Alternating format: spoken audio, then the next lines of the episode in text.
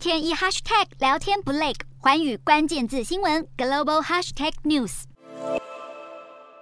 飞地是一种地理区域划分概念，细分为内飞地与外飞地两种。内飞地指的是某一国家境内有一块主权属于另一国的领土，而相对的外飞地指的是某国拥有一块与本国分离又被其他国家给包围的领土。飞地在曾经拥有殖民历史的欧洲、非洲以及中南美洲最为常见，像是西班牙位于北非的两个海外属地梅里利亚与休达都属于西国的飞地，而被称为全欧盟最西边区域的法属圭亚那省，也是法国在南美洲的飞地。近期因为乌俄战争被西方国家执行禁运令的加里宁格勒，就是俄罗斯位于波罗的海的外飞地，属于俄国重要贸易港口与军事区，更是俄军波罗的海舰队的所在地，但却被立陶宛与波兰两个欧盟与北约国家包夹，因此俄国必须运用立陶宛境内的铁路网与天然气管线，才能让能源与物资